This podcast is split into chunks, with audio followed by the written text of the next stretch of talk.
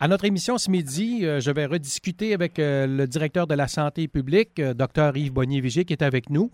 On va faire un peu un retour sur ce qui s'est passé avec la COVID-19 depuis le début de la semaine. Il y a eu beaucoup de mouvements. ça va vite, évidemment, avec la COVID. Il y a des changements qui s'effectuent rapidement. bonjour, Dr Yves Bonnier-Vigier.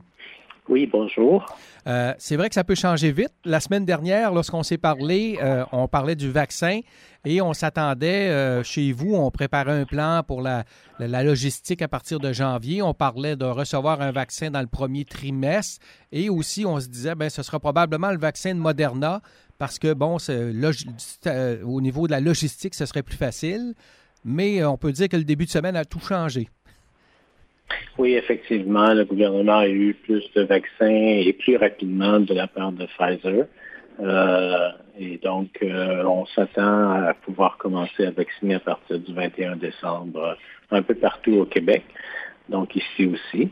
Euh, bien sûr, ça va se faire progressivement avec peu de doses au départ, mais tranquillement, on va arriver à vacciner, on va déployer le vaccin partout sur toute la région. Bon, euh, c'est toujours les mêmes priorités hein, euh, par rapport à la vaccination? Euh, Bien sûr, ce sont toujours les personnes les plus vulnérables d'abord, parce qu'on se rappelle que le vaccin vise d'abord à prévenir les complications, donc les personnes âgées, les personnes qui sont atteintes de maladies chroniques dans un premier temps, avec toutes les personnes qui prennent soin d'elles, bien sûr, et par la suite, les travailleurs, travailleuses de la santé, et puis finalement les personnes âgées qui sont euh, en dehors des milieux d'hébergement et avant d'arriver finalement à la population générale. Bon, et est-ce qu'on a su aussi, puis vous venez d'en faire allusion, le vaccin, parce qu'on en a appris un peu plus, euh, au niveau, quand on parle du taux d'efficacité à 90-95 bien évidemment, c'est un vaccin qui n'empêche pas d'attraper la COVID. Il faut, faut, faire, faut remettre ça en contexte un peu, là. Oui, ben, de toute façon, de façon générale, euh, un vaccin euh, barre pas la, route au virus. Le, virus rentre dans les... Le vaccin, c'est, vraiment un, moyen d'éduquer notre système immunitaire. C'est, un, c'est comme un professeur qui euh, enseigne à notre système immunitaire à quoi ressemble un virus, par exemple. Et donc, quand le virus arrive, ben, notre corps sait comment réagir pour l'éliminer le plus rapidement possible et le plus efficacement possible. Ce qui fait que la maladie que les gens vont avoir va être absolument parfois inapparente ou parfois juste un peu plus moins sévère. Et euh, c'est ce qu'on veut surtout faire, c'est s'assurer que quand on attrape, euh, c'est la même chose pour l'influenza. Euh, quand on attrape une grippe, ben, ce qu'on voudrait, c'est que les gens soient le moins malades possible, parce que le fait d'avoir une grippe en soi, toucher un peu, c'est pas grave, grave. Mais c'est si on complique avec une pneumonie, des choses comme ça, puis on en décède, ben, c'est pas bien drôle. La COVID, c'est un peu la même chose. on voudrait, en fait, que les gens étant vaccinés ben, fassent très peu de maladies, donc la transmettent beaucoup moins, de toute façon. Et puis, euh, surtout, ne fassent pas de complications. Mm-hmm. Euh, bon, euh, le vaccin, les gens peut-être, on a vu toutes sortes de sondages. Il y a des gens un peu euh, je dirais, craintif. Là, on ne sait pas trop. Il y en a d'autres, oui, c'est le vaccin. Euh, ça va aider beaucoup. Euh, comment vous voyez ça, vous? bon, le fait qu'on a réussi à concevoir un vaccin quand même assez rapidement là, dans les délais? Ben, je pense que c'est ça fait partie de nos capacités en tant qu'humains d'apprendre des nouvelles choses continuellement. les technologies vont de plus en plus vite. Tout le monde voit comment on fonctionne avec des ordinateurs, des, téléphones intelligents et tout ça, ce qu'on n'avait pas il y, a, une vingtaine ou une trentaine d'années. Donc, ça, va très vite. Donc, les technologies pour les vaccins aussi. On est capable de décoder euh, comment euh, se, développe le, virus dans nos cellules. Donc, on trouve des moyens de, pouvoir contrer ça. Donc, dans, dans ce cas-là, les nouvelles technologies qui ont été développées, c'est d'injecter finalement à nos cellules euh, le code que le, que le virus utilise pour se retransmettre. Alors comme ça, euh, les cellules le connaissent, ce code-là, puis connaissent la protéine qui euh, va être capable de permettre d'identifier le virus. Alors c'est une façon euh, vraiment, c'est de l'ingénierie microbienne, je dirais. Alors c'est vraiment intéressant. Euh, et euh, ben, c'est pas dangereux là, c'est pas, on n'injecte pas le virus, on n'injecte pas rien de contagieux, on injecte juste quelque chose qui permet à notre système immunitaire de bien reconnaître ce virus-là quand il va se présenter. Il y a différentes sortes de vaccins. Euh, chez nous, on parlait du Moderna au début parce qu'on disait, bon, euh, euh, une seule dose, et surtout pour la, la, question de la, comment je dirais ça, de la conservation, hein, parce qu'on disait Pfizer, ça va être plus compliqué. Mais finalement, on a appris mm. aussi dans l'annonce du gouvernement fédéral euh, cette semaine que les vaccins de Moderna allaient être gardés surtout pour les gens qui sont plus au nord, parce que à cause du, du, du, du, fait que Pfizer, il y a deux doses à donner, donc on veut s'assurer que une dose, ça sera donné rapidement. Et chez nous, ben, on aura euh, ben, du côté de la Gaspésie les vaccins de Pfizer. Alors, euh, ça, mhm. bon, là, au niveau de la logistique, c'est un peu plus différent là, pour nous. Ben, c'est que euh, Pfizer, pour stabiliser son vaccin, le transporte dans des contenants à moins 70 degrés centigrades. Euh, donc, c'est pas des choses qu'on a habituellement chez nous, en tout cas des, des, congélateurs à moins 70, moins 80. Donc, euh, ça demande une autre euh, une autre technique. Là. ça prend des, des, congélateurs qui sont capables de, de refroidir à moins 80. Et euh, une fois que le vaccin est décongelé, il peut se conserver au réfrigérateur, mais seulement cinq jours, parce que c'est une question de stabilité du, vaccin lui-même.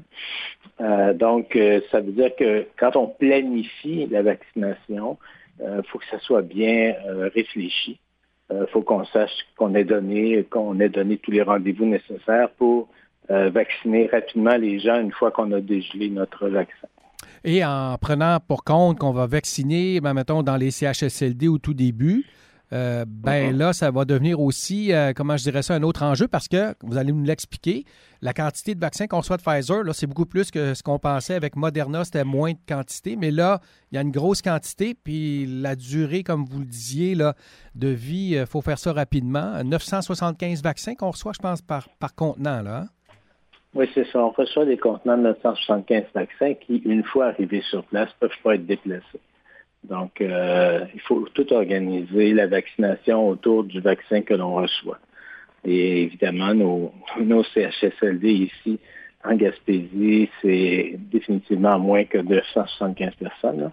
Alors, donc, il faudra organiser une logistique pour vacciner, bien sûr, tous ces résidents-là du, du CHSLD, tous les gens qui en prennent soin, mais même là, il va nous rester du vaccin. Donc, il va falloir organiser une campagne de vaccination autour de l'arrivée du vaccin en allant chercher les groupes les plus, les plus prioritaires euh, de l'environnement dans lequel on se retrouve. Donc, c'est un beau casse-tête. Est-ce qu'on en sait un peu plus maintenant? Bon, la quantité de vaccins, je pense qu'on commence à recevoir ça le 21 décembre ou un petit peu avant pour vacciner le 21, c'est ça? Alors, on a la date du 21, mais on n'a pas plus de précision. il reste encore beaucoup de détails à, organiser. Puis on n'a pas défini non plus les endroits, les premiers endroits là, où les vaccins vont se donner. Là. Parce que comme vous disiez... Non, pas encore, mais puis Québec... Euh, euh, Québec euh, se réserve le droit, de, je pense, d'expliquer tout ça à, tout le monde en même temps. Ah, ben voilà. Donc, euh, c'est ça. Donc, on aura les annonces à venir dans les prochains jours, j'imagine. la, mhm. vaccination, est-ce obligatoire au Québec? Ben, en tout cas, pour la COVID, là, les gens se posent la question, est-ce qu'il faut, ce qu'il faudra obligatoirement avoir le vaccin? Non, on a choisi au Québec de ne jamais rendre la vaccination obligatoire. Euh, on préfère euh, expliquer aux gens l'importance de la vaccination, puis à quoi ça sert, puis leur montrer les, euh, avantages et, les inconvénients, parce que ça, peut, faire un, petit peu, un petit peu mal de se faire rentrer une aiguille dans le bras. Les gens doivent comprendre tout ça, mais quand on regarde ça versus tous les bénéfices qu'on en retire pour nous et pour nos personnes, nos parents plus âgés, je pense que le petit inconvénient de la piqûre, euh, c'est vraiment mm. minime. Euh, et puis, ben, on explique aussi tous les effets secondaires possibles, des fois. Ils sont tellement rares qu'encore là, par rapport à l'attaque du virus, on voit que c'est, on y gagne vraiment, on change. Donc, on laisse les gens réfléchir puis prendre la décision euh, vraiment pour eux-mêmes. Puis, en général, au Québec, on atteint des bons taux de vaccination.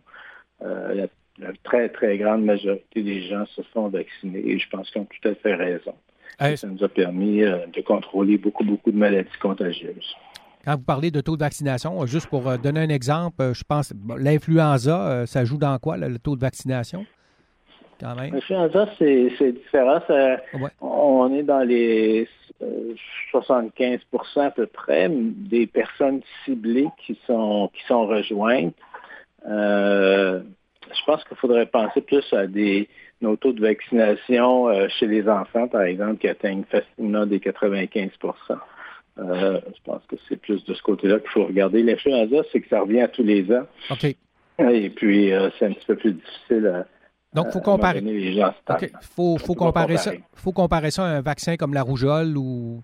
Oui, c'est ça. Je pense que c'est la meilleure comparaison. OK. Bon, euh, mais il y a quand même euh, des exceptions parce qu'il y a du. Je sais pas, je pense au personnel infirmier euh, est-ce qu'il y a des obligations, ben, justement? Il y a certaines professions, en particulièrement des professions de la santé, mais aussi des gens qui travaillent dans des euh, milieux plus à risque. je pense aux éboueurs, par exemple, ou les gens qui travaillent dans des entretiens de systèmes d'hygiène. De, et les employeurs, à ce moment-là, peuvent demander que leurs employés soient vaccinés avant de, de pouvoir avoir accès à l'emploi. Ça va Il y a un certain nombre de, vaccins qui sont obligatoires pour le personnel infirmier quand il commence à travailler. On va à la pause. On sera de retour dans un petit moment avec euh, le reste de notre entrevue avec euh, Yves Boigny-Vigier, le directeur de la santé publique.